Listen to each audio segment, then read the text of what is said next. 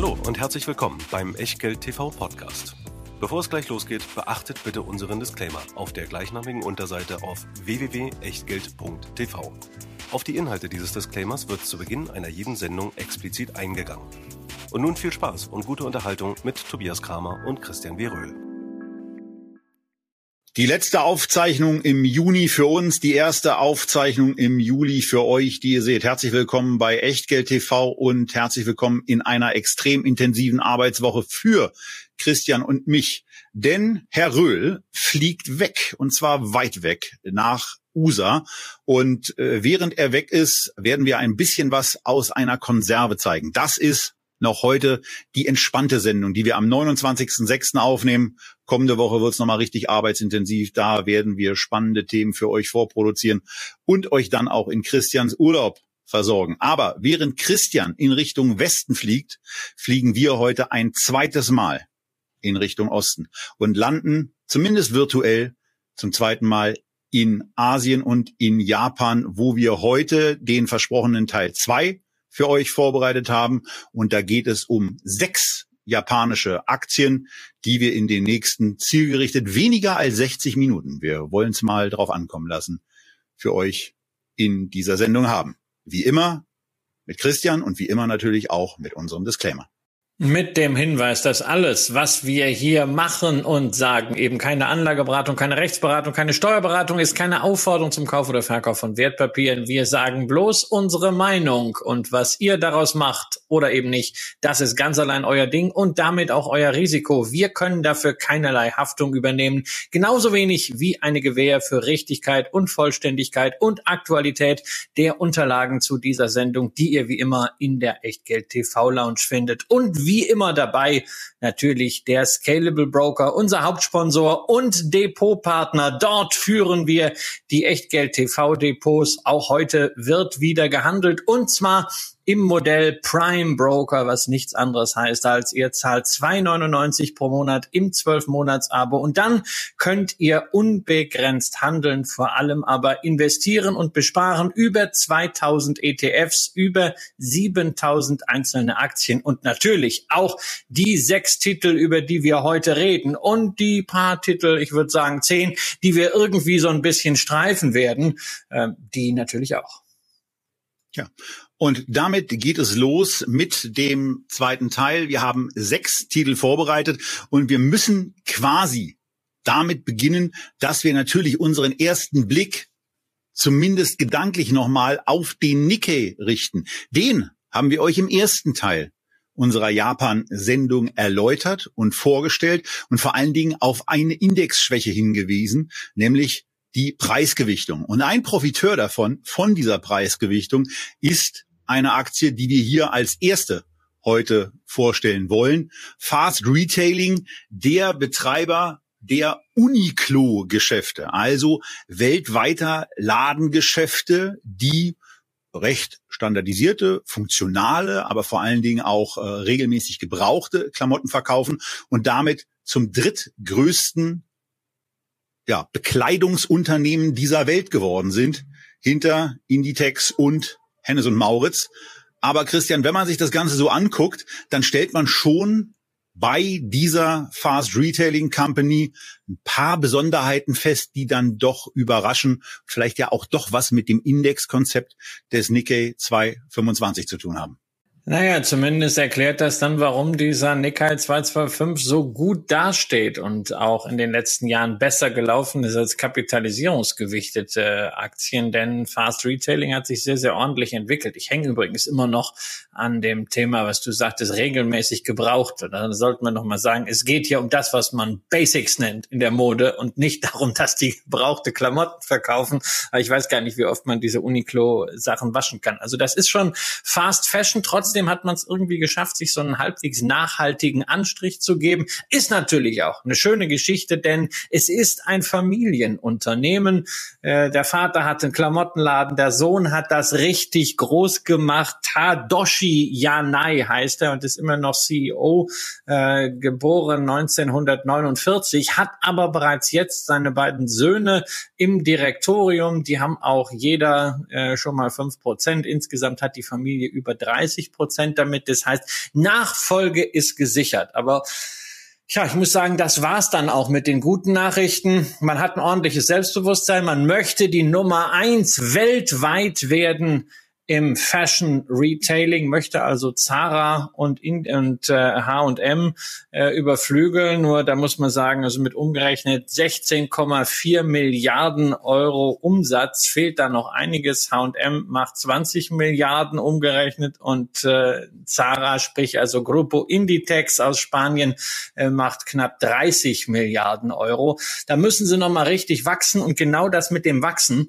das funktioniert nicht mehr so großartig. Die letzten zehn Jahre im Durchschnitt sehen natürlich immer noch gut aus. Ja? Plus zehn Prozent pro Jahr beim Umsatz und beim Gewinn je Aktie ohne Sonderfaktoren. Das ist klasse. Aber ja, durch äh, Corona ist man mit der Öffnung neuer Filialen nicht so richtig vorangekommen. Da hat man versucht, online mehr zu machen, aber so richtig durchschlagen war das auch nicht. Jetzt belasten Lieferkettenprobleme, aber eigentlich, Tobias, und das sieht man an dem Sheet, das du vorbereitet hast, ist schon so seit 2016 da so ein bisschen Sand im Getriebe der Zahlen. Ja, da ist nämlich äh, irgendwie die Wachstumsbremse drin. Es waren umgerechnet. Die Zahlen sind übrigens für euch so aufbereitet, dass jeweils Euro-Angaben darstellen. Das liegt im Wesentlichen an meiner begrenzten Hirnkapazität, diese komischen Yen-Beträge dann vernünftig zu verarbeiten. Also da geht es um 15,7 Milliarden Euro, die an Umsatz damals zu Buche standen. Und äh, per August 21, also dem letzten vollständig abgeschlossenen Geschäftsjahr, waren es dann eben 16,5. Und ja, das ist mehr und und äh, ja, im, im Vergleich dazu ist auch der, der Gewinn deutlich höher gewesen. Der hat sich nämlich immerhin verdreifacht. Aber äh, ansonsten ist es das auch. Und ähm, also ein Blick auf den Chart, wenn ihr dazu die Möglichkeit habt, im Video ist ja ganz einfach, äh, zeigt eben auch, dass diese Aktie sich gegenüber ihren Höchstständen eben auch deutlich ermäßigt hat. Äh, über 40 Prozent hat sie nachgegeben gegenüber dem, dem Hoch in, im Februar 2021. Und das ist vor dem Hintergrund total praktisch für diese Sendung, als wenn es so bestellt gewesen wäre, weil wir den August 21 die TTM-Betrachtung vom heutigen Tage, also dem 29.06. und die Februar 21er Spalte direkt nebeneinander haben und gerade bei den ganzen Kennzahlen sehr, sehr schnell sehen können, dass sich das Price-Sales-Ratio im Vergleich zum Februar 21 deutlich ermäßigt hat von 5,35 auf jetzt 3,4, dass sich auch die, das Kursgewinnverhältnis von sensationellen 112 auf 34 abgekühlt hat. Aber teuer ist diese Gesellschaft damit immer noch und zwar sehr ordentlich. Ähm, denn wir haben ja die zwei anderen Unternehmen schon angesprochen und da haben wir natürlich auch vorher dann mal raufgeguckt, wie das Ganze eigentlich aussieht. Und äh, da ist es eben so, dass äh, Fast Retail mit diesen 3,4 spürbar teurer ist als eine Inditex. Die haben ein Kursumsatzverhältnis aktuell von 2,3. Und Hess und Mauritz hat eins von 0, na, sagen wir 1,0. Alles andere wäre albern. Äh, beim Kursgewinnverhältnis ist es so, dass Inditex bei einer 19 notiert, H&M bei einer 16. Nochmal 34 sind es bei Fast Retailing.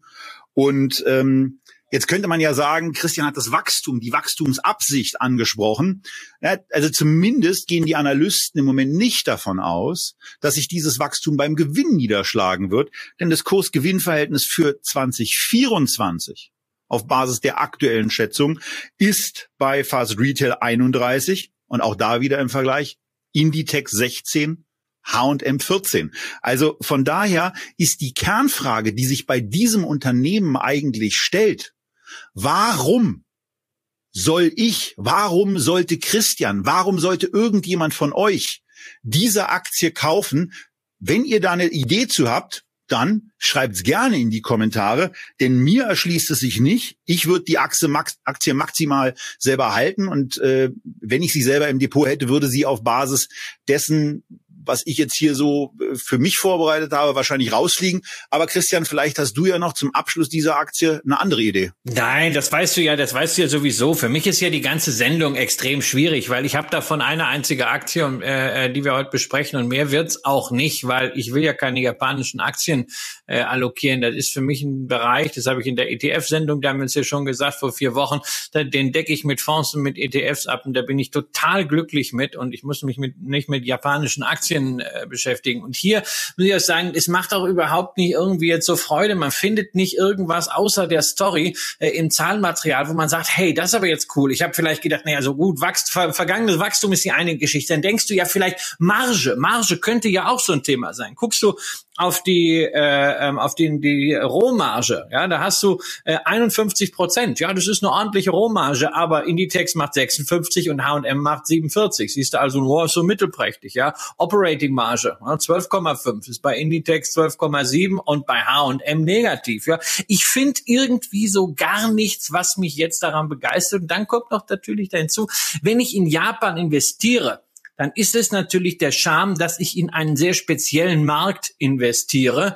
Ähm, wir hatten das in der anderen Sendung auch schon besprochen, dass äh, an der japanischen Börse 60 Prozent der Umsätze der Unternehmen werden im Land selber gemacht. Ich habe also gerade für dieses Thema Deglobalisierung eigentlich einen spannenden Anlagehintergrund, wenn ich mir zum Beispiel so einen Japan Small Cap oder so einen Japan All Cap ETF reinlege. Das Problem Fast Retailing ist genau das Gegenteil davon, weil es ist eine ursprünglich japanische Story, die jetzt aggressiv im Ausland wachsen will die jetzt schon 50 Prozent der Umsätze mit Uniqlo International macht und davon wieder 55 Prozent in Greater China macht. Das heißt, ich habe also, während ich eigentlich in Japan Deglobalisierung suche, habe ich plötzlich also 25 Prozent durchgerechnetes China-Exposure drin. Und ja, in Europa, da ist man ganz stolz, dass man jetzt 20 Prozent vom globalen Geschäft in, in Europa und Nordamerika macht. Aber da sieht man, da ist viel Bedarf, aber ob man das am Ende auf die Straße kriegt, keine Ahnung. Und es ist für mich eine Aktie, wo ich also nicht mal sagen würde, auch wer die hat, äh, der soll die halten, sondern das ist so eine Aktie, Aktie, wo man zumindest sich jetzt mal einen Stop drunter legen kann. Der Trend kurzfristig ist auch negativ. Das ist durchaus möglich, dass da mal Luft abgelassen wird. Und du hast über Kursumsatzverhältnisse gesprochen und äh, H&M erwähnt mit einem Kursumsatzverhältnis von eins. Ich will nur mal erwähnen, das ist jetzt natürlich nicht vergleichbar, Profitabilität und hin und her, aber ich will nur mal erwähnen, bei Zalando als Plattform habe ich ein Kursumsatzverhältnis von 0,66 und bei ESOS von 0,25. Also selbst eins ist für einen Klamottenladen noch egal ob online ja, oder online wobei, nicht günstig. Wobei, wobei, die sind Reseller, ne? Also die, die Ja, aber die, trotzdem am Ende werden sie doch alle bewertet. Am Ende werden sie alle bewertet wie Klamotten. Ja, und ist die Frage, kaufen sie kaufen sie am Ende Klamotten und ver, ver, äh, verdienen sie damit Geld und da muss ich sagen, das ist ein richtig schwieriges Geschäft egal in welchem Teil der Wertschöpfungskette, gerade wenn du auf Masse gehst und das Massengeschäft mit einem KGV von 34 oder mit einem äh, Enterprise Value zu Free Cash Flow von 23 zu bewerten, ich halte es für Irrsinn. Punkt. So, und da sind wir uns ja genau einig bei der, bei der Geschichte. Also ich wüsste nicht, warum man diese Aktie im Depot haben sollte, also jetzt, jetzt sich kaufen sollte. Wenn man sie im Depot hat, stellt sich eigentlich eher die Frage, wie sieht man die Wachstumsfantasien? Aber ähm, damit sind wir durch. Und jetzt gehen wir, nachdem wir ein Unternehmen besprochen haben, wo man sich die Frage stellen muss, warum um Gottes Willen soll ich diese Aktie kaufen? Stelle ich jetzt die andere Frage warum soll ich diese Aktie, die wir jetzt besprechen, eigentlich nicht kaufen? Christian, beziehungsweise ja. Christians Mutter hat sie schon, ja. die Itosho. Aber Christian, vielleicht sagst du mir mal als erstes, was spricht denn dagegen, während ich meine Order aber trotzdem schon mal vorbereite? Wir müssen ja auch mal wieder ein bisschen was live kaufen. Man, man, soll, man sollte ja zunächst mal wissen, was ist Itosho? Wir haben sie zwar schon mehrfach in der Sendung gehabt. 2020 unter anderem, aber vielleicht erinnert sich der eine oder andere nicht mehr so gut daran wie ich, weil ich habe diese Sendung damals aus Mallorca gemacht und bin danach in den Pool gehüpft, deswegen weiß ich das noch. Ähm, und diese Sendung muss auch jemand anders übrigens geguckt haben in Amerika, äh, nämlich Warren Buffett, der hat kurze Zeit nach uns. Ich habe keinen Zweifel daran. Ich habe Nein, natürlich, ich glaube, Warren, Warren, verfolgt das ganz, ganz genau. Ja. Und ich meine, ihr, ihr seht euch ja regelmäßig da in den Diese Ausflüge müssen sich ja auszahlen. Genau, genau. Und jedenfalls, also Warren Buffett ist äh, auch vor äh, etwas mehr als anderthalb Jahren eingestiegen bei Itoshu und bei einigen anderen Unternehmen derselben Kategorie, die man in Japan Handelshäuser nennt, beziehungsweise Sogo Shosha. Ich hoffe, ich spreche das richtig aus. Es ist äh, jedenfalls der Begriff für Unternehmen, die gerade in der Zeit der Globalisierung als Vertriebspartner gearbeitet haben für japanische Hersteller, die dadurch also sehr, sehr viel Macht bekamen über die ähm, Internationalisierung der japanischen Wirtschaft. Nachdem die Bubble dann geplatzt war, wir haben drüber gesprochen, Ende der 80er, Anfang der 90er mussten die sich neu aufstellen und sind damit im Grunde zu Beteiligungsfirmen geworden, Konglomerate, äh, aber nicht jetzt so riesig wie eine Sony oder eine Mitsubishi, sondern eher kleinteilig im Small Cap Bereich aufgestellt und extrem breit diversifiziert. Und Itoshu ist das größte und momentan erfolgreichste dieser Konglomerate und es steckt wirklich alles drin. Also insgesamt sind es, glaube ich, rund 700 Firmen, wenn man die Enkelfirmen noch dazu rechnet in diesem Konzern. Und da haben wir unter anderem dabei Textilproduktion, wir haben Maschinenbau dabei, wir haben Bergbau mit dabei, Energie, Chemie, Nahrungsmittel und Finanzdienstleistungen.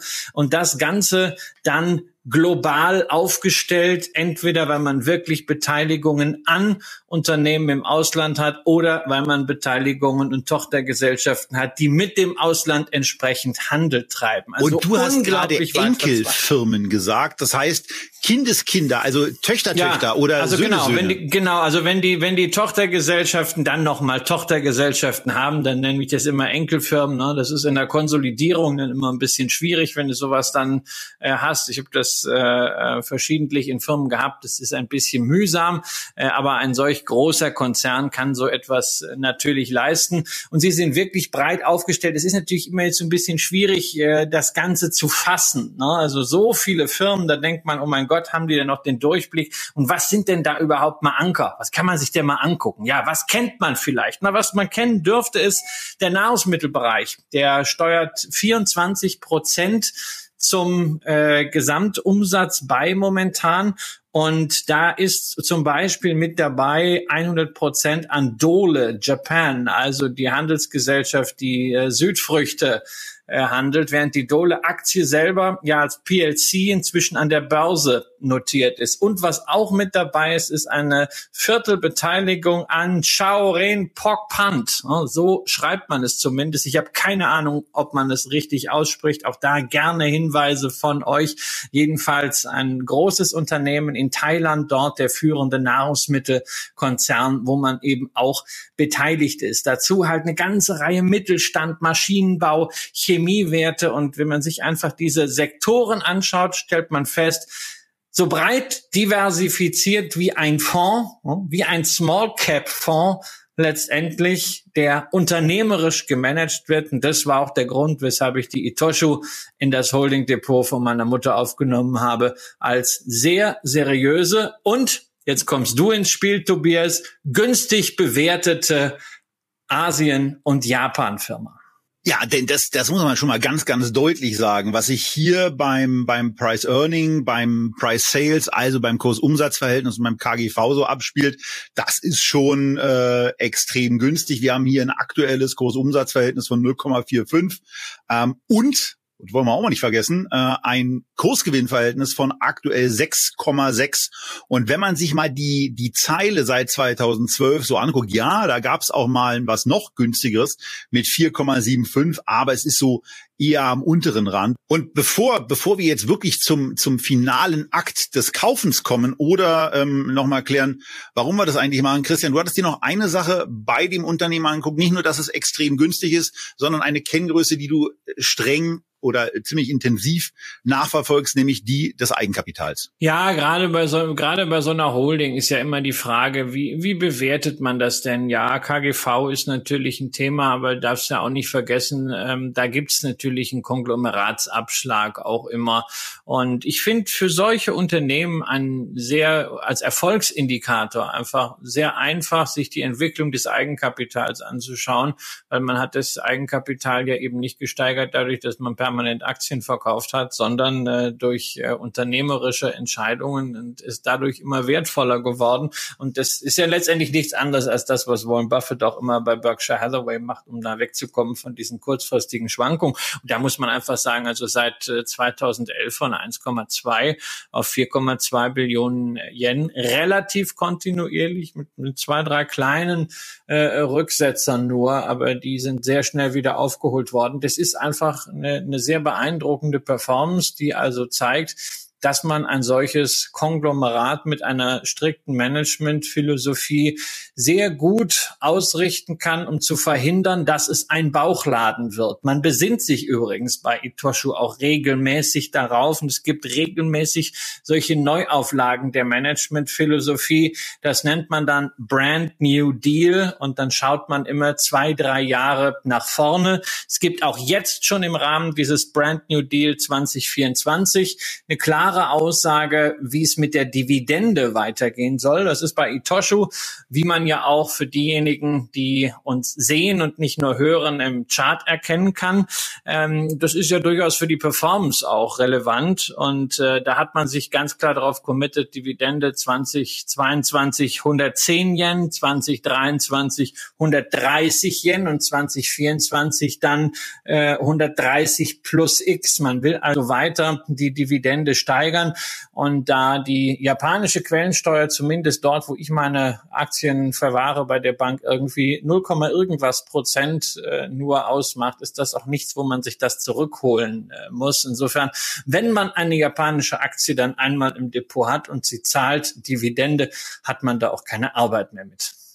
Ja, und das Angenehme bei der Dividende ist außerdem eben auch noch, dass sie mit äh, umgerechnet 85 Cent in Eurobeträgen aktuell eben auf einem sehr, sehr niedrigen Niveau im Vergleich zum Gewinn pro Aktie und auch zum Free Cashflow steht. Also von daher kann es auch nicht so großartig überraschen, dass die jetzt einfach sagen, na, das erhöhen wir mal. Wir machen die Aktie damit interessanter. Wir machen die Aktie auch damit interessanter, ähm, äh, dass wir, dass wir eben die Dividende erhöhen und auf eine sehr, sehr niedrig bewertete Aktie eben dann auch die Dividendenrendite auch nochmal steigern. Das ist eigentlich der Grund, Christian, warum wir äh, hier sagen, wir würden jetzt total gern zukaufen. Aber es gibt eine klitzekleinigkeit. Wenn ich bei Scalable jetzt gerade reingehe, um 16.27 Uhr, okay, da schläft man in Japan oder hat zumindest nicht mehr äh, die Börsen geöffnet. Dann ist hier ein Geldbriefcode, den muss ich näher rangehen, weil das ein bisschen schwer lesbar ist, von 25,81 auf 26,37. Das ist ein Spread von oberhalb von zwei Prozent. Wir haben das im, im Zuge der Vorbereitung der Sendung schon gesehen und da hast du gesagt, das geht ja sogar noch.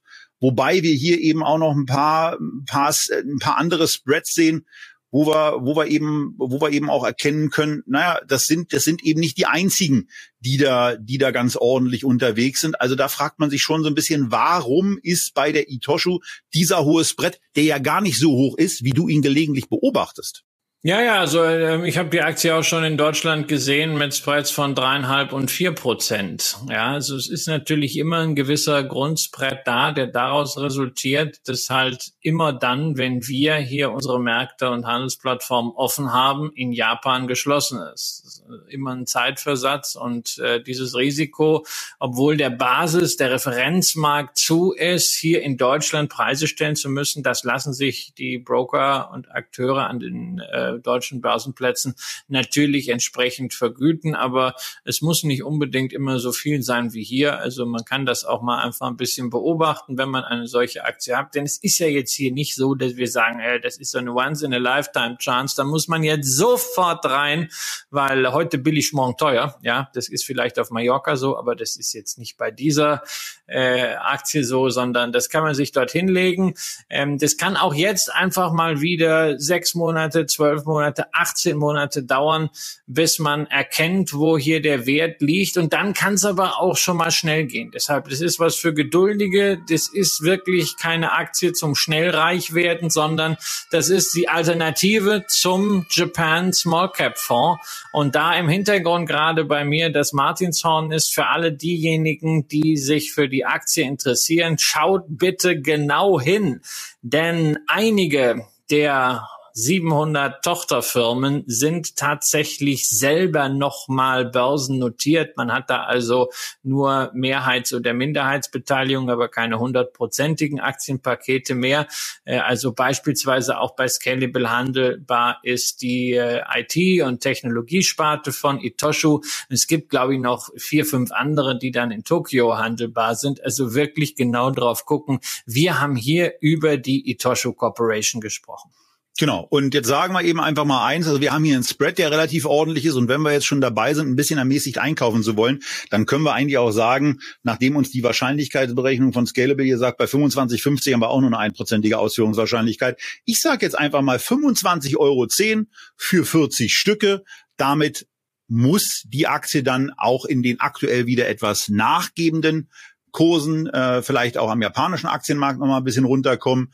Und ähm, wenn wir eine Aufklärung äh, dazu erhalten könnten, dann am liebsten von GetEx zu dem Thema, warum ist der Spread bei dieser Aktie eigentlich so ordentlich? Wir werden bei einer zweiten Aktie in dieser Sendung noch sehen, dass er niedriger ist und da werden wir uns dann auch nicht lange damit aufhalten, was vermutlich ohnehin keinen überraschen wird. Aber von daher platzieren wir jetzt einfach mal die Kauforder mit 25,10 Euro sind damit mit der Itoshu-Aktie und der positiven Besprechung dieses Unternehmens äh, durch und kommen zu einem Unternehmen, das am 3. Juli zu Gast sein wird mit einem ganz, ganz wichtigen Teilprodukt in der Hauptstadt in Berlin und da das nächste Pokémon Go Fest veranstalten wird.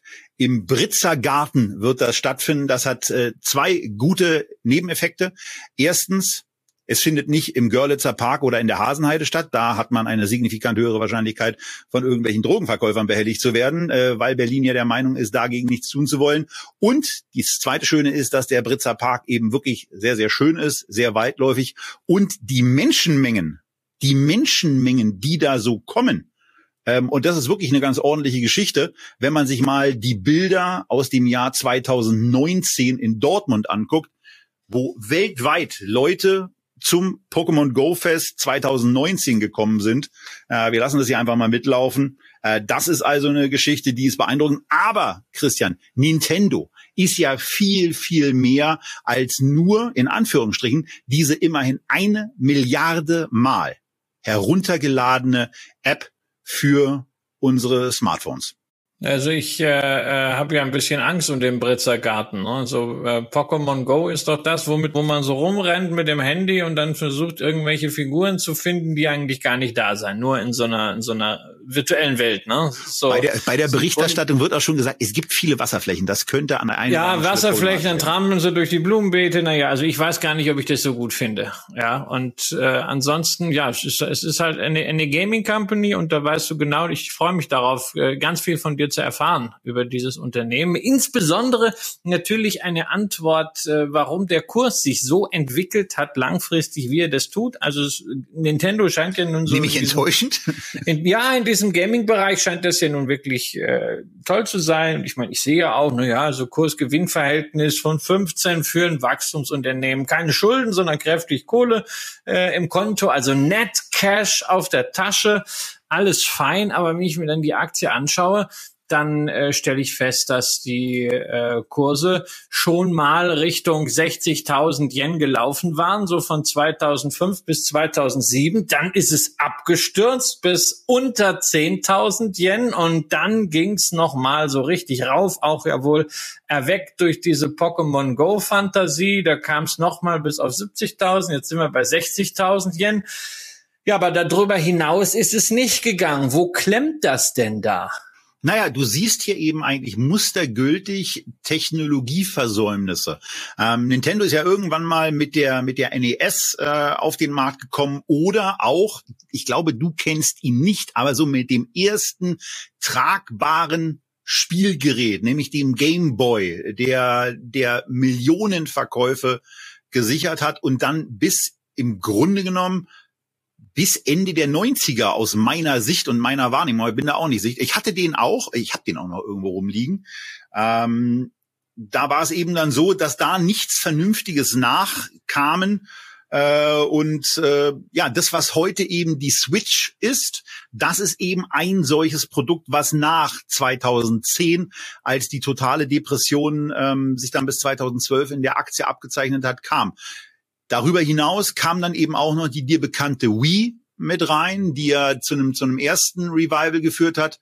Ähm, dann kam dieses Thema Pokémon Go, dann kam das Thema Switch und das waren alles Kurstreiber. Nur dann ist eben die Frage, was sind die Anschlussnachrichten? Aber man sieht hier eben sehr, sehr deutlich auch das Risiko, was passieren kann mit einem Aktienkurs, wenn man den Technologiezug verpasst. Da ist eben die, die große Hoffnung, insbesondere von den Nintendo-Anhängern, dass das jetzt mit der Aufstellung, die man erreicht hat, diesmal besser gelingt, auch bei Nachfolgeprodukten, wobei es gerade im Wii-Bereich ähm, mit einem tragbaren Gerät äh, mal wieder gefloppt hat. Das dürfte dann auch für diese Seitwärtsbewegung verantwortlich sein. Und ansonsten ist es eben so, ähm, dass zwar in den letzten Jahren sich äh, sehr, sehr viele positive Sachen, also insbesondere auch äh, seit, äh, seit 2018 nochmal, aber insbesondere im Vergleich zu 2016 und 17, äh, die Umsätze sehr, sehr gut weiterentwickelt haben und auch die, die Margen auf Rekordniveaus gestiegen sind. Nettomarge hier knapp über 28 Prozent. Also das ist eben schon eine Hausnummer. Und da setzt man dann, und da setzen insbesondere die, die, die Nintendo-Anhänger darauf, dass es dann eben auch mit der Lizenzierung und mit anderen Geschäften von Super Mario und seinem Kumpel Luigi, mit Zelda und natürlich auch mit den Pokémon-Spielen, die es ja dann auch noch gibt, ähm, vernünftig äh, oder eben irgendwie auch weitergeht. Und ähm, äh, das ist eben eine Geschichte, die, die für diese Aktie spricht. Was auch für diese Aktie spricht, ist die relativ günstige Bewertung. Ein KGV von unter 15 im Moment. Das ist für so eine Firma aus meiner Sicht zumindest preiswert. Ähm, und was hier eben auch noch mit dazu kommt, man hat bei Nintendo durchaus auch Platz und Gelegenheit, da möglicherweise, wenn sich die Erkenntnis durchsetzt, dass die Aktie auf dem aktuellen Kursniveau möglicherweise zu günstig ist, auch noch Mittel vorhanden, um Aktien in ausreichendem Maße zurückzukaufen. Denn der Enterprise Value dieser Firma liegt bei 37 Milliarden Euro, während die Marktkapitalisierung umgerechnet eben bei 48 Milliarden Euro liegt. Und das ist dann eben schon etwas, äh, was ganz interessant ist. Nachteil ist, in den nächsten zwei Jahren wird beim Gewinn eher eine Stagnation und ein leichter Rückgang erwartet, aber keine Steigerung. Und das ist eben auch das, was sich im Kurs jetzt ähm, mittlerweile auch ausdrückt, denn der deutlich nach unten gegangen ist. Naja, man sieht es nicht überall. Man sieht es nicht auf diesem Chart, aber man sieht es in der Kursdarstellung vom Euro, ähm, denn da wirkt sich etwas aus, wo der Yen dann eben ein Preiseinflussfaktor ist, Christian, der dazu geführt hat, dass diese Aktie signifikant günstiger geworden ist, zumindest in unserer Währung in Euro.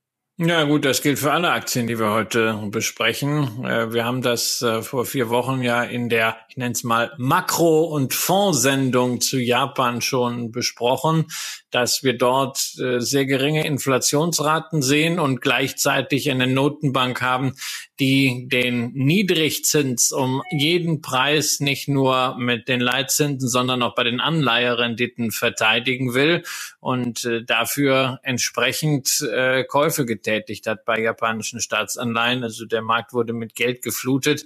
Entsprechend ist der japanische Yen deutlich abgestürzt. Das ist für japanische Industrieunternehmen natürlich eine gute Sache, weil deren Produkte damit auf dem Weltmarkt im Export konkurrenzfähiger werden. Aber für denjenigen, der japanische Aktien hat, heißt das zunächst mal vom Kurswert sie gehen runter. Das ist natürlich für denjenigen, der einsteigen möchte, eine schöne Sache. Für denjenigen, der die Dividenden kassiert und verlebt, ist es natürlich umgekehrt wie aktuell bei den Amerikanern eine eher schlechte Sache. Aber wir haben auch gesehen, dass natürlich die Währung sich über die Zeit in gewissen Trends entwickelt, in gewissen Wellen. Und momentan haben wir halt die Welle, die für Aktienbesitzer nicht so gut ist, für Aktienkäufer hingegen deutlich interessanter werden. US-Aktien durch die Währungsseite zusätzlich verteuert werden, werden japanische Aktien im Einkauf jetzt billiger. Trotzdem muss ich sagen, also ne, Nintendo ist eine Gaming-Aktie, Dividende 2016 äh, gesenkt. Ähm, dazu in Japan, also sind ganz, ganz viele Themen, die mich wirklich abschrecken. Äh, für mich überhaupt kein Investment. Ich kann es auch gar nicht beurteilen. Nicht mein Beuteschema und kickt mich auch überhaupt nicht aus diesem Beuteschema auszubrechen. So, und wenn ihr ansonsten noch ähm, Ideen zu dem Thema Nintendo habt, gerne in die Kommentare oder an der Stelle auch mal bei Good Investing vorbeischauen. Der Tillmann Fersch hat eine hat zwei, glaube ich, sehr, sehr lange Sendungen gemacht. Eine davon ist über Nintendo und dann zwei Stunden und zeigt immer noch, was da so alles an Vorhaben besteht. Also das äh, klingt so ein bisschen knapp unterhalb der Weltherrschaft. Ähm, hört da, wenn ihr euch, wenn ihr Zeit und Muße habt, ähm, vielleicht mal rein.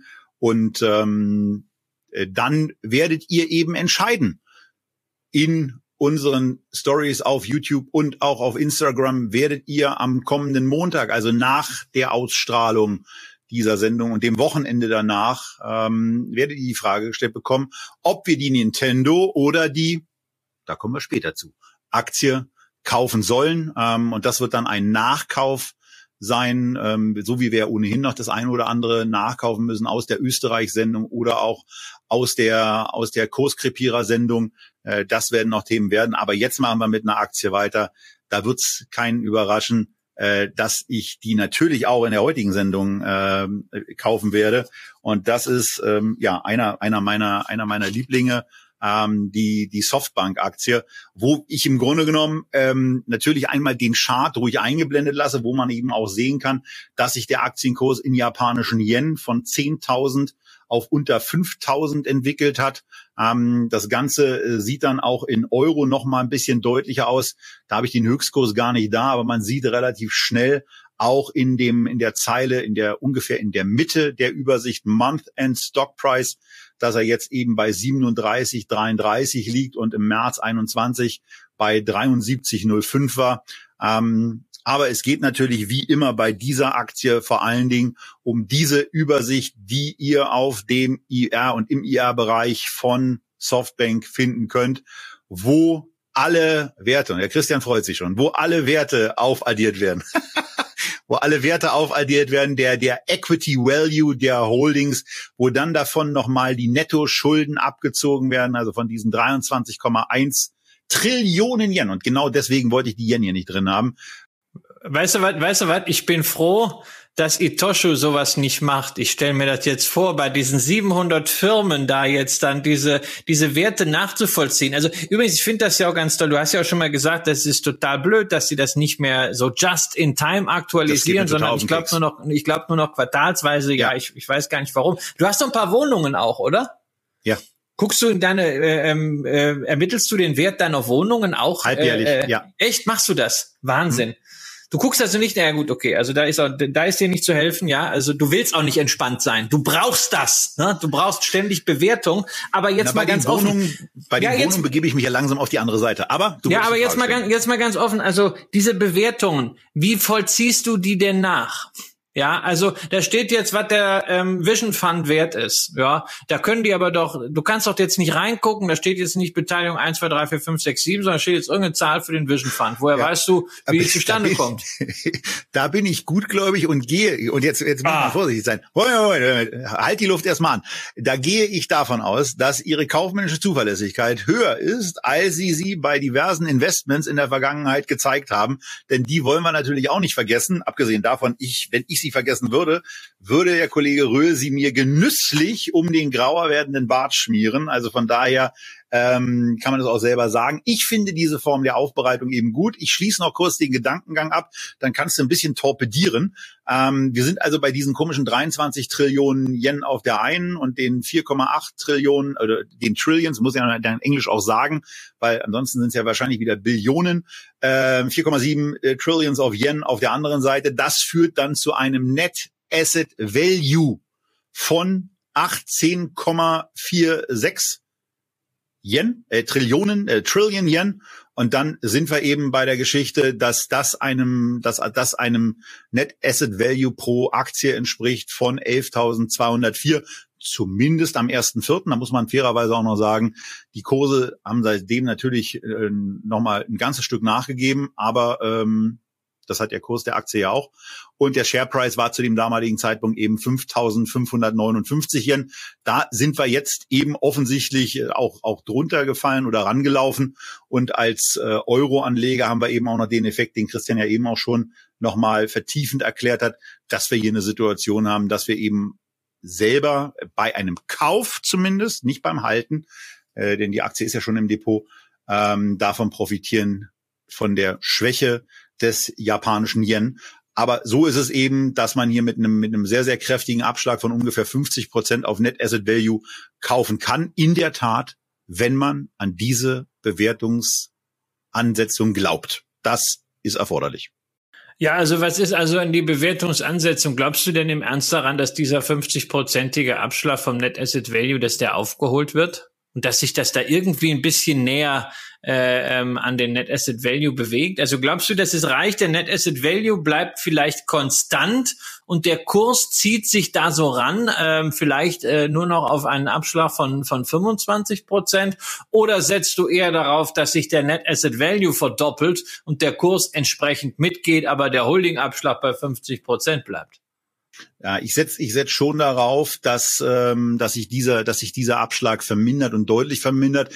Das sagt ja auch die Gesellschaft im Grunde genommen selber sehr regelmäßig, dass das ihr ein, einer ihrer Ziele ist. Und dann kann es eben auch passieren, dann kann es eben auch passieren, dass man ähnlich wie eine südafrikanische Firma, die ja in dem Beteiligungsbusiness auch äh, ein bisschen aktiv ist, ähm, dass man dann eben anfängt, bestimmte Sachen zu verkaufen, auch ähm, dann äh, quasi final zu monetarisieren wie man es ja möglicherweise auch mit dem angestrebten Börsengang von ARM vorhat, nachdem die Übernahme von Nvidia jetzt ja, worauf du wahrscheinlich anspielst, ja nicht geklappt hat. Ähm, und da ist es eben so, in dem Moment kann man im Zweifelsfall auch anfangen, eigene Aktien zurückzukaufen, wenn man unternehmensseitig eben genau der Meinung Boah. ist, dass der Kurs viel zu günstig ist. Hier, man, man, man, man könnte, man könnte auch was anders machen. Man, man könnte, könnte auch Schulden zurück. Man könnte auch zum Beispiel Schulden zurückführen. Ja, das haben Sie, das merken Sie ja in regelmäßigen Abständen, dass Sie viel zu hoch verschuldet sind. Also ich erinnere mich noch gut an äh, 2020, als im Zuge der Corona-Crashs die äh, Bewertungen auch für Hightech-Aktien mal kurzzeitig runtergingen und äh, man, man so in so eine leichte drohende Schieflage gerieten. Da hat man es geschafft, innerhalb kürzester Zeit die Schulden auf 80 Milliarden Dollar runterzukriegen. Ja, jetzt momentan sind wir wieder bei bei 120 Milliarden Dollar. Das ist ungefähr so viel wie 218, äh, 2018. Der Laden ist mit Schulden belastet.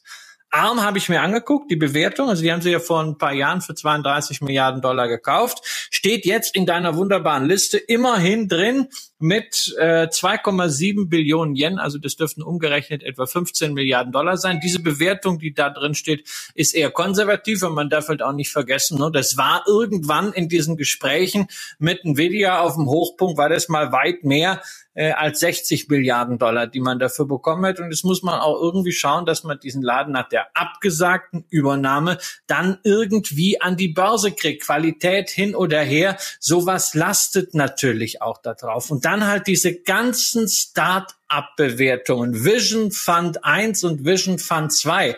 Und da ist ja für mich die große Frage, wenn ich in eine solche Holding investiere, da möchte ich doch eigentlich von dem Managementkonzept dahinter überzeugt sein. So wie beispielsweise bei Itosho oder wie bei anderen Holdings Investor AB oder hier bei uns in Deutschland wie beispielsweise äh, äh, bei einer Scherzer oder bei einer Shareholder Value Beteiligung.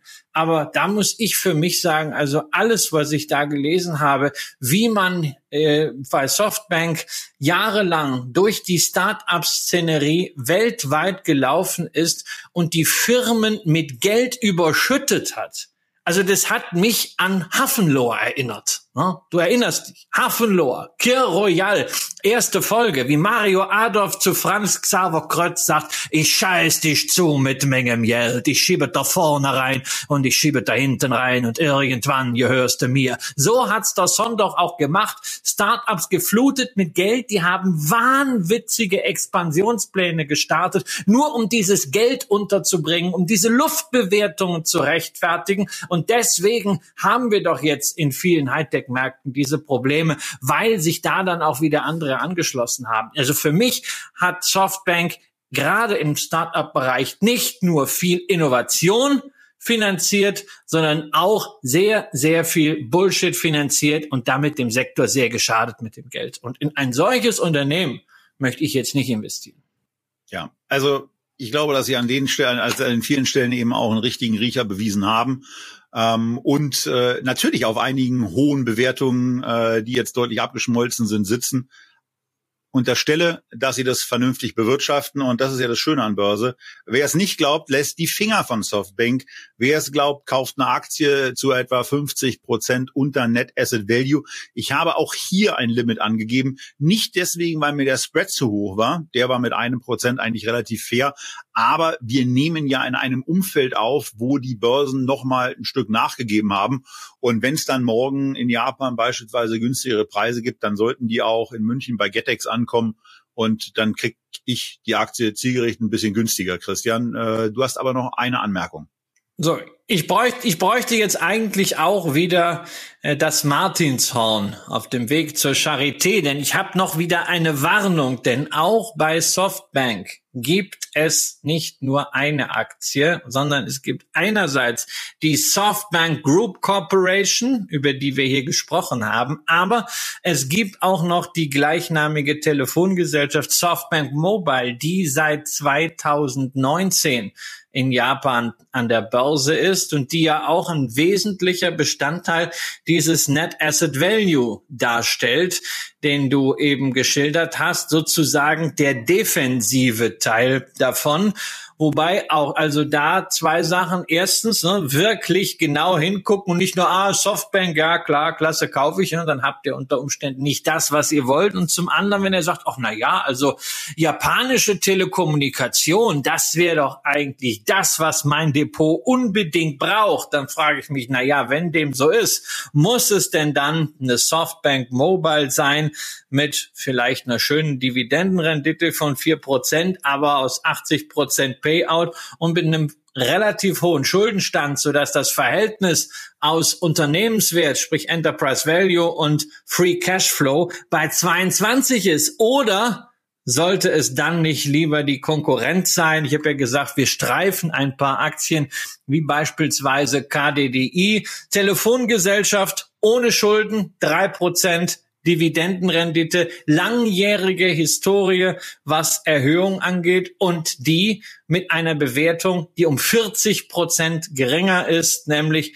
Enterprise Value zu Free Cashflow von 13. Diesmal nur als Tipp für denjenigen, der sagt, ach Mensch, also da steckt ja noch die Telefongeschichte drin und das ist eine schöne Sache. Also wenn es wirklich sein muss, dass man sich in Japan auch noch an einer Telefongesellschaft beteiligt, vielleicht als Depotbeimischung. Ich hatte die Aktie auch mal.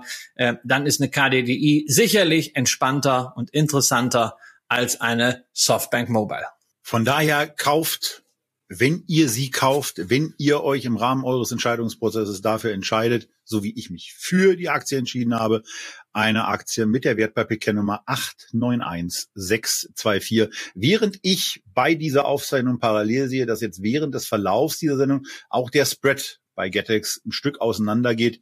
Jetzt also gerade auf von 36,61 auf 37,25 gestellt. Also irgendwie so diese, diese 16.30, 17 Uhr Zeiten äh, sind vielleicht auch nicht so ganz optimal. Ähm, achtet eben auch bei eurem Kauf darauf, wann ein guter Zeitpunkt ist, wann die Spread niedriger sind. Ähm, denn auch dabei könnt ihr Geld sparen. Wenn ihr eben schon bei Scalable Geld spart, könnt ihr auch bei Aufmerksamkeit auf den Spread darauf achten, dass das vernünftig klappt.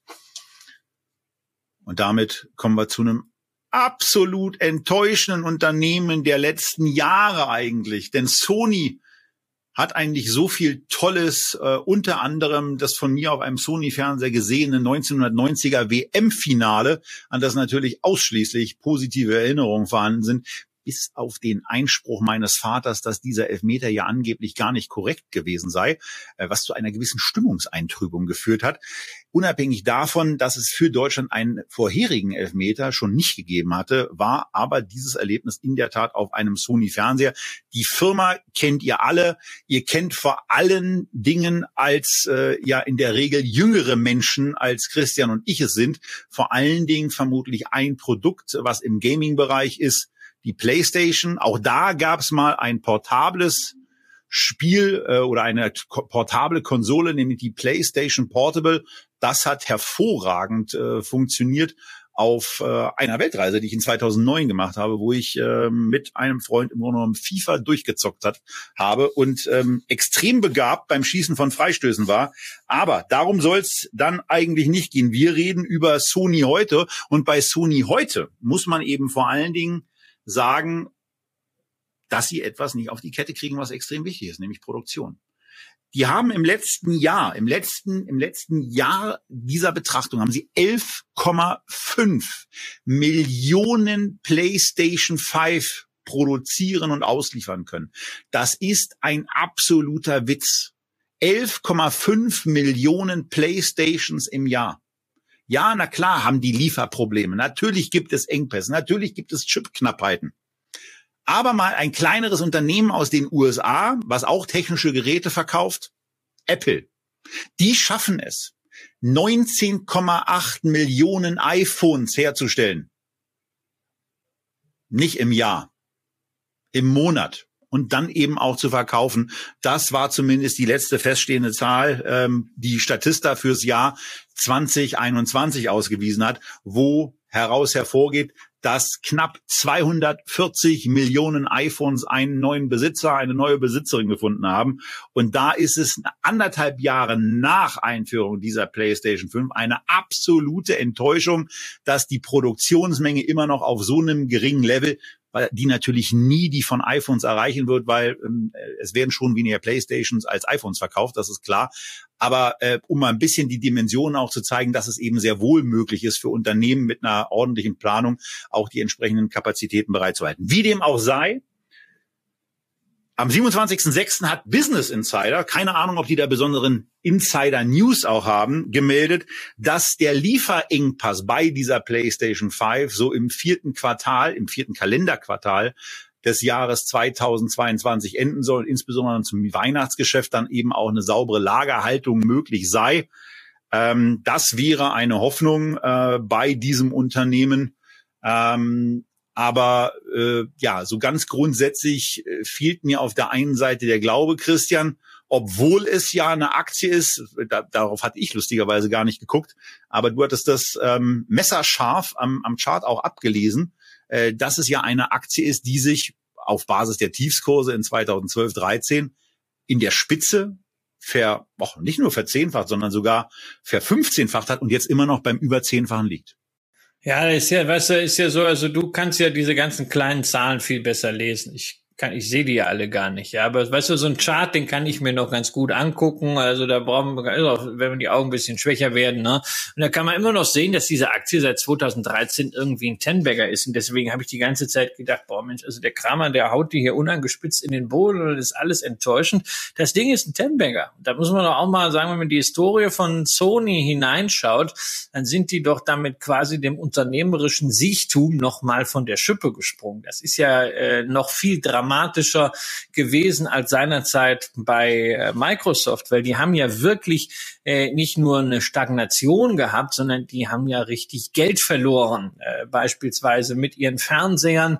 Ähm, dann das Computergeschäft lief auch nicht, obwohl das schöne Geräte waren. Also ich hatte vor äh, 20 Jahren hatte ich meinen ersten Sony-Laptop, Sony Vario, die sahen sehr futuristisch aus, im Grunde so wie heute äh, vom Design her mit dieser Aluhülle die äh, Apple MacBooks aussehen. Das haben sie dann auch verkauft und sie haben sich dann irgendwie so 2012, 13, 14 äh, so langsam da herausgesundet und neu aufgestellt, indem sie ihm gesagt haben, ja, Gaming ist eine der Säulen, die wir jetzt bearbeiten mit unserem Know-how, mit unseren Ingenieuren. Es ist ja nicht so, dass die plötzlich alle dumm geworden sind bei dieser japanischen Industrieikone. Nur der Laden war halt schlecht gemanagt, Bauchladen. Ne, da sind wir wieder. Und man hat dann versucht, es neu zu fokussieren. Und das ist ja insgesamt schon erfolgreich gelungen.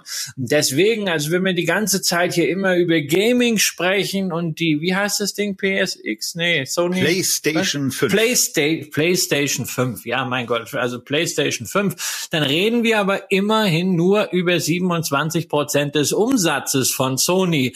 Ähm, da ist noch ein bisschen mehr drin, vor allen Dingen im Entertainment-Bereich. Da ist ein Musik Musikgeschäft dabei, Sony Music, und da ist äh, Kinogeschäft mit dabei, also Filmproduktion. In Summe macht dieses Entertainment dann 50 Prozent aus. Dann haben wir 25 Prozent die Elektroniksparte. Ja, da kommt dein Fernseher her und äh, auch noch äh, eine ganze Menge sonstiger Elektronikteile.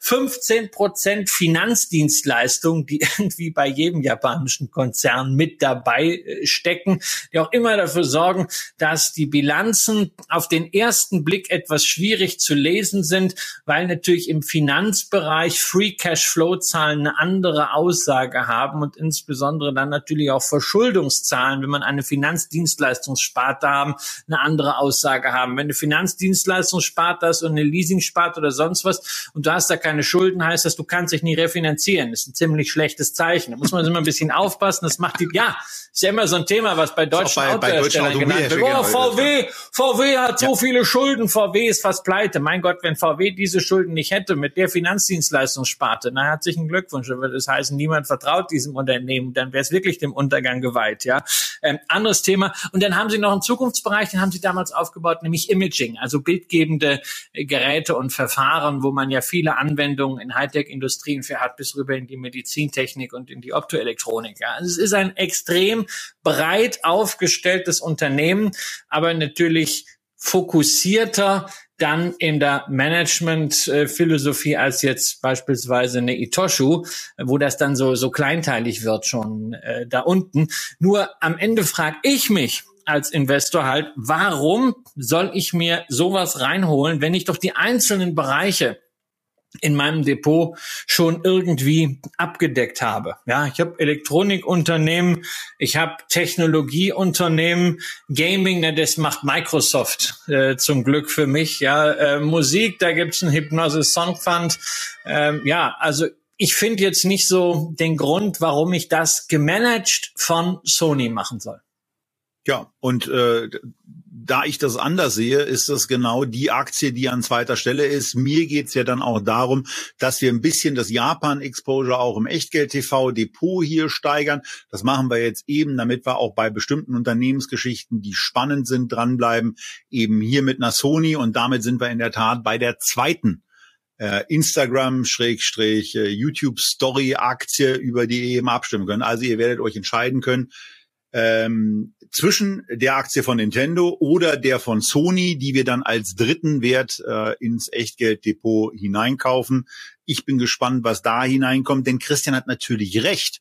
Trotz meiner Tirade ähm, aufgrund der sehr enttäuschenden äh, und im Übrigen auch für deinen Sohn enttäuschenden Performance, denn unter normalen Umständen hätte ich natürlich längst eine PlayStation 5 und ich verspreche dir, dass Julian davon begeistert sein wird und natürlich auch dafür, ich dafür sorgen werde, dass er dann eben nicht äh, nur zum Zocken auf einmal vorbeikommt, ähm, äh, sondern dass das auf einem auf einem verantwortbaren Niveau abläuft, so wie deine Frau und du es äh, entsprechend vorgeben.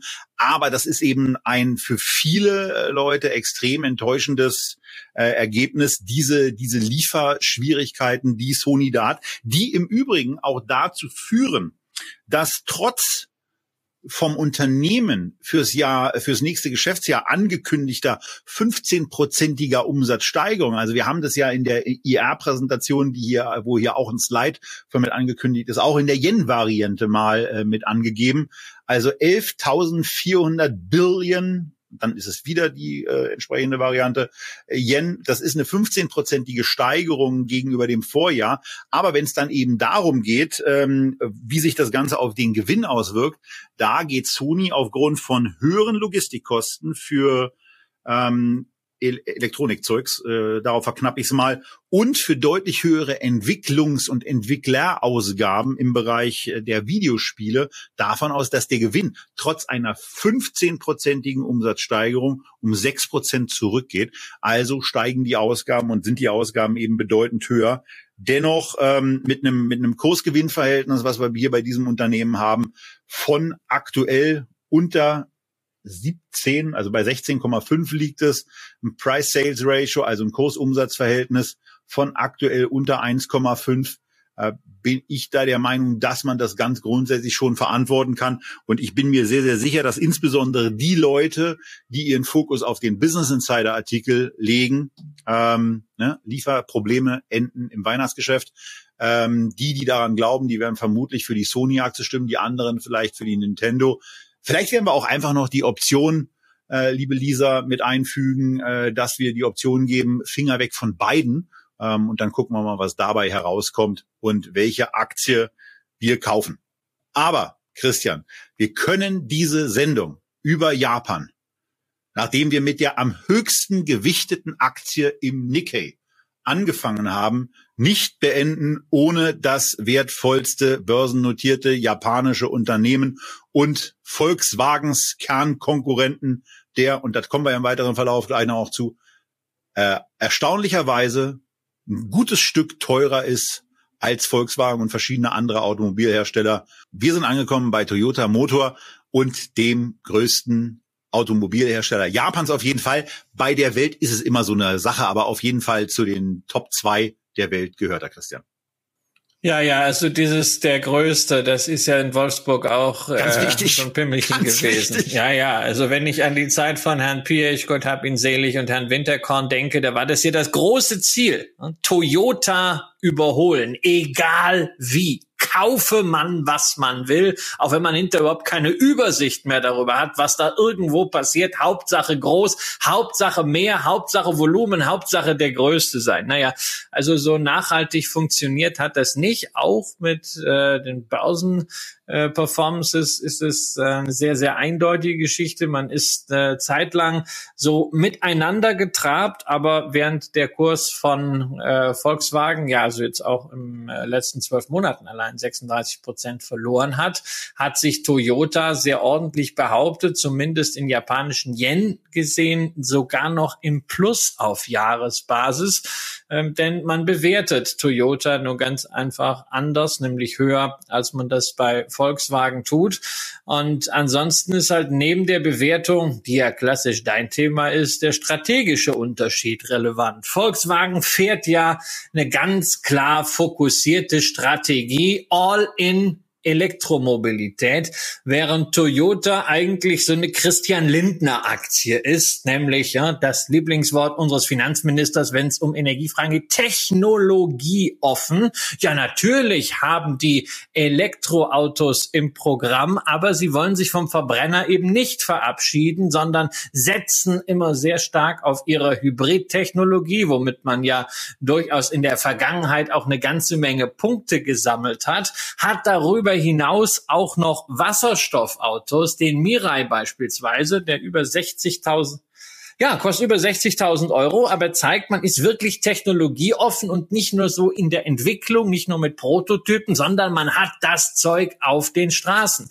Nur eben, also, dass man am Verbrenner ja durch die Hybridtechnologie auch noch festhält, das ist etwas, was nicht bei allen Investoren gut ankam. Bei der Hauptversammlung vor zwei Wochen gab es da ziemlich Radau unter anderem von einem äh, dänischen Pensionsfonds. Die äh, Skandinavier sind ja traditionell bei allen ESG-Themen Vorreiter und die haben wirklich äh, zusammen mit einigen anderen Investoren gefordert, dass man sich aus diesem Thema zurückzieht und klar auf Elektro- und Wasserstoff geht. Aber Toyota macht da keine Anstalten. Man will die Plattform für alle möglichen Antriebe bleiben, weil man eben auch diese Breite erhalten möchte. Ich finde diese Strategie grundsätzlich auch nicht schlecht und also die dieses dieses Fahrerlebnis zumindest ähm, wenn man wenn man dann gefahren wird. Ich hatte das Vergnügen in der italienischsten Stadt Deutschlands München von einem indischstämmigen Fahrer in einem japanischen Auto äh, äh, gefahren zu werden und das war das war sehr sehr angenehm. Ähm,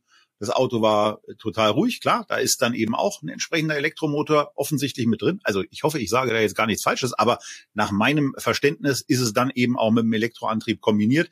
Da gerne auch korrigieren im Übrigen. Also dieses ganze Wasserstoffthema in der in dem Bereich Antriebsstrang ist ja ähm, äh, ja da für mich schon ein bisschen weiter entfernt. Aber das war das war sehr sehr angenehm. Und was mich daran dann eben überrascht, du, also grundsätzlich bin ich Freund von Technologieoffenheit. Äh, verstehe auch staatlicherseits nicht so richtig diese extreme Fokussierung auf Elektromobilität. Ähm, weil da ist eigentlich der, der Job von einem Staat in der Tat auch Technologieoffenheit zu predigen. Ich kapiere das nicht, ähm, weil äh, im Moment ist vielleicht ausgemacht, dass Elektroantriebe äh, besser funktionieren, aber das kann in fünf Jahren ja auch theoretisch wieder ganz anders aussehen. Hier ist es auf jeden Fall so, und jetzt gehen wir mal wirklich auf die Bewertung rein, dass das Kursgewinnverhältnis mit zehn ähm, auch historisch gesehen ähm, immer so in diesem Bereich liegt, wenn man bis, ja, wenn man bis 2014 zurückgeht, mal auf acht gefallen ist. Also es würde noch ein 20-prozentiges Kurs nachgeben, ähm, rechtfertigen, aber im Grunde auf diesem Niveau liegt. Äh, Dividendenrendite mit zweieinhalb Prozent, ja, geht so.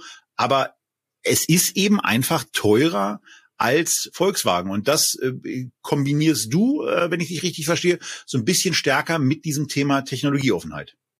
Naja, Technologieoffenheit ist, ist eins. Äh, ähm, andererseits ist es natürlich auch ähm, eine sehr langjährige Verlässlichkeit äh, bei Toyota, die man bei deutschen Autokonzernen in dieser Form nicht immer gesehen hat. Ja, und deswegen hat man in Deutschland da halt auch einen gewissen äh, Bewertungsabschlag. Und wir haben ja auch sehr spezielle Situationen bei deutschen Autokonzernen, also bei Volkswagen halt namentlich diese in den letzten Jahren immer weiter gestiegene Abhängigkeit von China, dazu die Aktionärstruktur. Das sind ja alles Gründe, warum man bei Volkswagen sagen kann, oh, die kann man schon einen ordentlichen Discount machen. Ob der jetzt so stark sein muss, wage ich zu bezweifeln. Also für mich ist Toyota jetzt auf dem Niveau kein Investment, weil machen wir uns auch da nichts vor. Äh, Autos bleiben zyklische Konsumgüter. Und äh, selbst wenn Japan vielleicht bei einer drohenden globalen Konjunkturabkühlung äh, oder Rezession etwas besser sich aus der Affäre ziehen kann, äh, das wird Toyota merken, wenn in den USA und wenn in Europa weniger Geld für den Konsum ausgegeben wird und folglich auch weniger Autos gekauft werden. Ähm, also insofern sollte man auch da die Risiken bei all den wunderbaren Schätzungen äh, mal nicht vergessen. Und äh, naja, also da brauche ich jetzt nicht noch irgendwas draufzulegen, um dann in einer japanischen globalen äh, Automobilfirma investiert zu sein. Ja, ich habe Porsche-Aktien, glaube, das ist eine interessante Sondersituation mit der Beteiligung an Volkswagen, der Aussicht auf einen Börsengang der Porsche AG. Und damit reicht's dann aber auch, ja, weil dieses Investment hat schon so viele Risiken. Und für uns im Depot geht's ja am Ende vor allem darum zu schauen, gerade in diesen Zeiten, dass wir nicht zu viele gleichartige Risiken akkumulieren. Ja, die Chancenseite, die ergibt sich schon irgendwie. Aber wir müssen gucken, dass wir bei den Risiken keine Klumpen bilden. Und ich wüsste jetzt nicht, wie ich meinem Depot irgendetwas Gutes hinzufügen kann, etwas diversifizierendes, wenn ich da jetzt auch noch eine Toyota reinpacke. Und soweit kommt es dann eben noch, nachdem wir uns permanent die Genesung der inländischen Automobilindustrie herbeisehen, dass wir jetzt auf den Japaner hier setzen, ähm, der im Übrigen auch noch ein anderes Problem hat. Äh, Umsätze sollen in diesem Jahr auch noch um fünf Prozent steigen, aber auch da wird von einer nie gesehenen Zunahme äh, im, im Material und im Logistikbereich äh, äh, bei den Kosten eben gesprochen. Das ist eben ordentlich und das führt dazu, dass nach einem Rekordjahr zumindest beim Gewinn im Jahr äh, ja 22, die reden dann glaube ich auch vom Jahr 21, aber beim im März geendeten äh, Geschäftsjahr wurde ein Rekordergebnis erzielt unterhalb von Rekordumsatz. Also von daher war auch eine sehr, sehr gute Marge für Toyotas Verhältnisse, Nettomarge 9,1 Prozent äh, zu verzeichnen. Aber von diesem Gewinn geht das Unternehmen im Moment aus, dass man sich davon 20 Prozent verabschieden wird. Und äh, im letzten Jahr ist es Toyota eben gelungen, abweichend quasi von den japanischen Produktionsmaximen wie Just in Time äh, mit einer Vorratshaltung äh, Lieferengpässe einigermaßen auszugleichen. Aber im letzten Quartal war es eben so, dass 14 Bänder in acht Fabriken an bis zu sechs Tagen gestoppt werden mussten, weil die entsprechenden Teile nicht da waren und auch nicht beizubringen waren. Ähm, und von daher sieht man eben auch bei einem so gut organisierten Unternehmen wie Toyota es sicherlich ist, kommt diese Krise aufgrund abnehmender Vorräte eben einfach an, schlägt durch. Und ähm, naja, Zumindest gelingt es ihnen, Umsätze zu steigern. Irgendwann kommen sie dann vielleicht auch zurück auf alte Profitabilität. Aber gerade wenn man sich hier den Aktienkurs auch wieder anguckt, dann ist es eben so, äh, dass dieser Kurs, der im Januar neue Höchststände, zumindest in Yen, markiert hat, äh, dass da dann vielleicht in der Tat auch noch ein bisschen was zum Rutschen kommen könnte, was äh, zumindest da die deutschen Automobilhersteller ja schon ein wenig vorweggenommen haben. Naja, die deutschen Automobilhersteller äh, haben auch nicht alle Probleme gelöst, ganz im Gegenteil. Ja, und wir sollten eben nicht so tun, als wenn all das, worüber wir seit Monaten sprechen, Supply Chain Disruption, steigende Energiekosten, steigende Erzeugerpreise, als wenn das irgendwie so ein Ding wäre, was jetzt so einfach vorbeigeht, wie damals so Corona, da wusste man, naja gut, es ist irgendwann erledigt, da gibt's einfach einen Impfstoff und dann ist Pandemie vorbei. Naja, mal Diese sehen, das, da, da sprechen wir uns im Dezember nochmal wieder, ob das dann alles die, so vorbei ist. Ja, diese Situation hier ist jetzt bedeutend schwieriger äh, die die Unternehmen hier lösen müssen. Der, der fehlt nämlich diese Stellschraube, ähm, die dir zumindest mal eine schnelle äh, Hoffnung geben kann. Und insofern ist klar, dass Margen geringer werden. Und wenn wir dann auch wirklich zurückgehende Konsumentenausgaben haben, äh, dann wird es natürlich auch das Problem, Preise durchzudrücken oder überhaupt das Geschäftsvolumen zu machen. Deswegen, äh, das sollte nicht dazu führen, dass man jetzt komplett paralysiert ist, was Aktieninvestments angeht. Ganz im Gegenteil. Aber ähm, das Berauschen an Bewertungen, die vielleicht irgendwie niedrig sind oder niedriger als vor zwölf Monaten, ist gefährlich, weil niemand in die Zukunft sehen kann. Das ist immer so. Aber die Zeiten jetzt sind schon sehr, sehr speziell, um überhaupt Erträge für zwölf Monate in irgendeiner Form zu prognostizieren. Und es ist sehr gut möglich, dass einfach äh, die Multiples dadurch wieder steigen. Nicht, dass die Kurse steigen, sondern dass die Gewinne runtergehen und dann ist die Bewertung plötzlich gar nicht mehr so günstig. Und da haben wir sicherlich bei deutschen Firmen eine höhere Margin of Safety, als wir sie jetzt bei Toyota haben. Insbesondere, weil wir auch noch auf der Qualitätsseite, und dann bin ich wirklich durch, eins berücksichtigen müssen, nämlich die Marge. Ja, die äh, äh, Grossmarge war, also Rohertragsmarge, sowohl bei Toyota als auch bei Volkswagen in den letzten Jahren vergleichbar, nämlich um die 20 Prozent. Also auch da kein Qualitätsvorsprung aus Aktiensicht. Äh, ich würde noch eine kleine Value-Ergänzung machen. Ähm, wir haben die zwar schon, aber ich dachte mir das letztens eigentlich, ich würde ganz gerne noch, und das mache ich jetzt schnell einfach zum Ende, ähm, ganz gerne äh, acht äh, von Bion, acht Aktien BioNTech nachkaufen. Wir haben die ohnehin schon im Depot. Ihr habt jetzt eben gerade sehen können, dass ich auch jetzt nicht limitiert habe. Äh, Kauf ist zu 134, 35 ausgeführt. Da war es einfach die letzten Tage so, ähm, dass es natürlich nicht der optimale Kurs äh, der optimale Kaufzeitpunkt ist. Der wäre eher unter 120 gewesen. Aber diese Aktie ist äh, im Grunde so günstig und mit dem ähm, was ich wurde gerade durch Christian netterweise daran erinnert, sonst hätte ich es in der Tat vergessen, äh, mit dem, was gerade eben auch mit, mit Blick aufs Jahresende in irgendeiner Form Corona-mäßig auch zu erwarten ist. Dieses Ding äh, wird uns äh, so befürchte ich noch eine Weile äh, begleiten und von daher habe ich auch kein Problem damit, diese BioNTech-Position äh, die ich hier im Echtgeld TV Depot bei Scalable habe, eben auch nochmal aufzustocken. Jetzt mittlerweile sind es 25 Aktien. Mit der Gesamtposition liege ich jetzt insgesamt 18,6 Prozent hinten. Ähm, da werden wir sicherlich mal bei dem Depot-Update wieder darauf zu sprechen kommen. Äh, aber Christian, schönen Dank für den Reminder, äh, den du da gerade gesetzt hast. Also ähm, Ja, wobei ich, wobei also gerade zu Biontech, ich, ich bin ja, ich bin ja in gewisser Hinsicht froh, dass du jetzt äh, als äh, ähm, Anlass dafür äh, Corona genommen hast, wobei da können wir auch wieder drüber reden.